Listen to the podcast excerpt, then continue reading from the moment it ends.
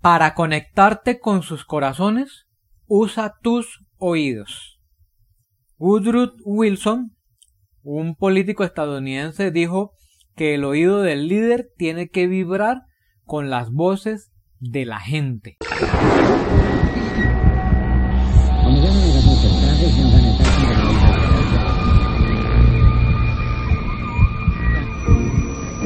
What you're going to hear about today is nothing short of a. It's dramatically new, made possible only through years of research, Hola de nuevo, aquí Andrés Zuleta del John Maswell Team. Quiero darte la bienvenida una vez más a nuestro podcast líder de 360 grados. Este es un podcast de liderazgo en el que encontrarás técnicas y herramientas que te ayudarán a desarrollar todo tu potencial y a crecer personalmente. Hoy quiero darte la bienvenida a un nuevo episodio de la serie La personalidad de un líder y hoy quiero hablarte sobre la habilidad de escuchar. Quiero contarte una historia sobre una de las personas que quizás es una de las personas más famosas del mundo por su capacidad y por su habilidad para escuchar. ¿Tú has oído hablar de Oprah Winfrey? Pues estoy totalmente seguro que sí. Como ya sabrás, Oprah Winfrey es una de las comunicadoras y por qué no decirlo, la comunicadora más sobresaliente de este siglo y de toda su generación y es quizás la mujer más famosa del mundo en el medio del entretenimiento y en el, y en el medio de las telecomunicaciones. Y quiero contarte brevemente su historia para que veas cómo fue capaz de adquirir esta gran fama gracias a su habilidad para escuchar. En 1985, Oprah era prácticamente desconocida. Quizá te recuerdes que apareció en la película El color púrpura de Steven Spielberg y que además fue la anfitriona de un programa de televisión local que se presentaba por las mañanas en Chicago por espacio eh, de, de un año más o menos duró este programa. Y la verdad es que era un programa muy pequeño y, y, pues un año para, para un programa de televisión es un tiempo muy muy corto. Pero los documentales y las historias que hablan sobre Oprah Winfrey dicen que el éxito que logró en su carrera se podría atribuir a su habilidad para hablar y su habilidad para escuchar. Ella decía que comunicándose con la gente es como logró desarrollar algo de autoestima. Y cuenta que muy temprano en su vida la alababan por eso. Ella dice que recuerda que cuando tenía dos años y hablaba en la iglesia, oía a la gente decir, esta niña sí que sabe hablar. Pero también Oprah hizo mucho más que escuchar. De hecho, la habilidad de escuchar ha sido una característica en su vida. Es una aprendiz inveterada y su habilidad para escuchar empezó mientras que absorbía la sabiduría de los escritores. Ella devoraba libros de ficción y libros de biografías y aprendió cómo otras personas sienten y piensan y en ese proceso aprendió mucho también sobre ella misma. Esto lo cuenta ella en las entrevistas que le han hecho. Y dice que esa inclinación a escuchar le ha servido en cada aspecto de su carrera y es obvio que la aplica en todos sus programas de televisión y en todos los, los programas que, que conduce. Constantemente ella está observando y escuchando a las personas para encontrar temas sobre los que pueda hablar en sus diferentes programas. Incluso se cuenta que cuando llevó, cuando llevó eh, a gente famosa y empezó a llevar autores y expertos a su programa, la gente decía que ella de verdad escuchaba lo que estas personas tenían que decir. Incluso cuando Madonna estuvo en su programa, Madonna dijo de ella lo siguiente, dijo, ha estado en el ojo del público por mucho tiempo y todavía tiene una increíble simpatía con la gente. No sé cómo lo hace. Pues la verdad es que lo hace al escuchar. Y la habilidad de Oprah Winfrey de escuchar ha sido recompensada con un éxito muy notable y una influencia increíble. Es la animadora mejor pagada en el mundo y se cree que su fortuna es del orden de casi medio billón de dólares. Y cada semana 33 millones de personas solamente en los Estados Unidos ven su programa. Pero a pesar de su éxito, eh, ella dijo que eh, había decidido descontinuar su programa porque había caído en una espiral en la que ella sentía que ya no estaba haciendo ella misma porque sus programas de entrevistas estaban volviendo muy muy parcos, muy monótonos, pero en lugar de descontinuar el programa, lo que hizo fue que reformuló el programa y lo rediseñó para tener conversaciones aún más profundas.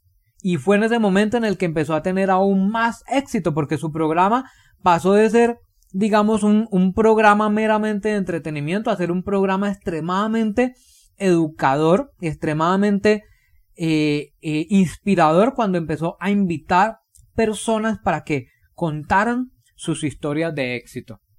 Y cuando yo reflexiono en todo esto y empecé a reflexionar y a investigar sobre esta habilidad para escuchar, me encontré con algo muy curioso que quiero compartir contigo en este momento.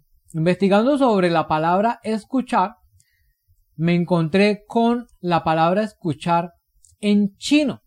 Como tú sabrás, en el idioma chino la mayoría de los de las palabras simplemente son símbolos.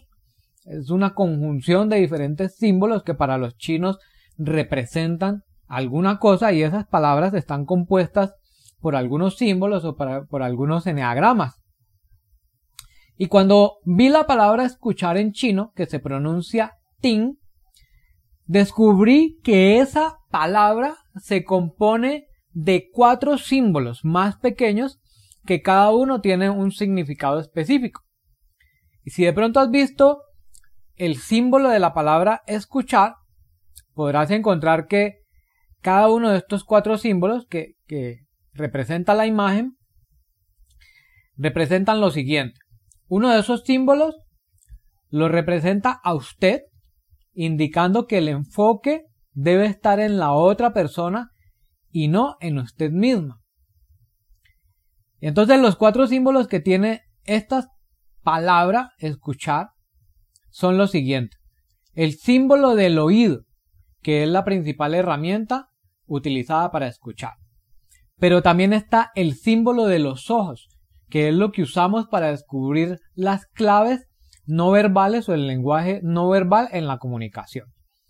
Y luego está el símbolo de la atención, que significa atención total, o sea, que cada persona merece, si queremos oír todo lo que, lo que se dice y lo que esa persona dice, merece atención total. Y el último símbolo representa el corazón, que indica que también somos receptivos a la otra persona en un nivel emocional y no solamente intelectual. Y cuando desglosamos todos estos cuatro símbolos, entonces nos encontramos que prácticamente cuando abrimos de verdad los canales de comunicación en un nivel superior y realmente escuchamos de verdad a otras personas, debemos integrar estas cuatro cosas. Los oídos para oír lo que la otra persona me dice, los ojos para ver lo que otra persona me está diciendo, el corazón para sentir lo que las otras personas me están diciendo y poner atención total para hacerle sentir a esas personas que valoro lo que me están diciendo y lo que ellos son. Solamente haciendo eso vamos a poder construir relaciones positivas y persuadir a la gente a que nos siga. Y estoy totalmente seguro que esto en gran parte es lo que ha logrado hacer Oprah Winfrey y gracias a esa habilidad de escuchar es que ella ha podido tener el éxito que tiene hasta ahora. Quiero regalarte cuatro tips cuatro tips muy rápidos para aprender a escuchar o aprender a quién tienes que escuchar. Lo primero es que tienes que aprender a escuchar a tus seguidores. Los buenos líderes, aquellos a los que la gente le gusta seguir, no solamente se limitan a, conducir o a ocuparse de sus asuntos cuando, cuando interactúan con las personas a las que lideran, sino que realmente se toman el tiempo para conocerlos de verdad como las personas que son. Así que a los primeros a los que tienes que conocer muy bien y escuchar muy bien es a las personas que te siguen. Si por el contrario eres un empresario o una persona de negocios, tienes que aprender a escuchar a tus clientes. Un dicho de los indígenas norteamericanos dice, escucha los susurros y nunca tendrás que escuchar los gritos. Escucha lo que tus clientes tienen para decir. Recuerda que los, los grandes expertos en negocios siempre dicen que las mejores estrategias de mercadeo y de venta se pueden desarrollar cuando escuchamos lo que, las, lo que los clientes tienen para decir. Ya sea una queja, ya sea una recomendación, una observación o ya sea un elogio. Pero también tienes que aprender a escuchar a tus competidores. Sam Markewicz dijo que si no estás de acuerdo conmigo, quieres decir que no me has estado escuchando. Hay que escuchar también a los competidores, hay que escuchar lo que ellos tienen para decir, hay que escuchar lo que ellos hacen y lo que ellos dicen. Cada cosa que ellos hagan o digan puede enseñarnos cosas muy valiosas. Y lo último que tienes que hacer es escuchar tus consejos. Ningún líder es tan aventajado o experimentado que pueda darse el lujo de carecer de un consejero. Así que te invito a conseguir quien te aconseje y escucha los consejos que te dan. No solamente tengas a esa persona para cumplir un requisito, sino que si estas personas que tú has conseguido para que te aconsejen, para que te den recomendaciones o para que te ayuden a tener claridad sobre diferentes aspectos en tus vidas, pues realmente escucha de verdad lo que ellos tienen para decir. Espero que estos cortos consejos te hayan servido, te hayan parecido útiles. Si es así, recuerda suscribirte al podcast y compartirlo con otras personas a las que tú consideres que puede ayudarles.